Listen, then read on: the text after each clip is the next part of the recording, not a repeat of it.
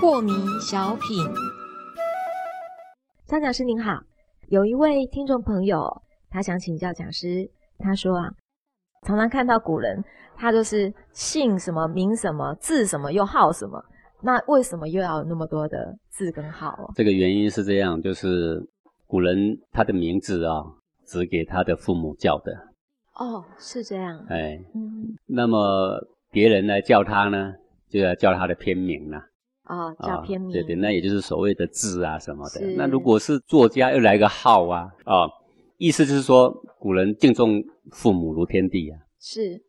对这个小孩而言，只有父母能叫他这个名字。嗯哼，我们也有父母嘛，对，我们敬重他的父母对这个小孩特有的权利啦。是，我们不叫那个名字哦，啊。然后呢，稍微开始懂得负责任的时候，那么他就会有一个字。哦，是这样子，这呃种文古人化哦你看这是个不是文很化好？嗯透过本来有一个名嘛，加一个字，嗯哼提醒人们，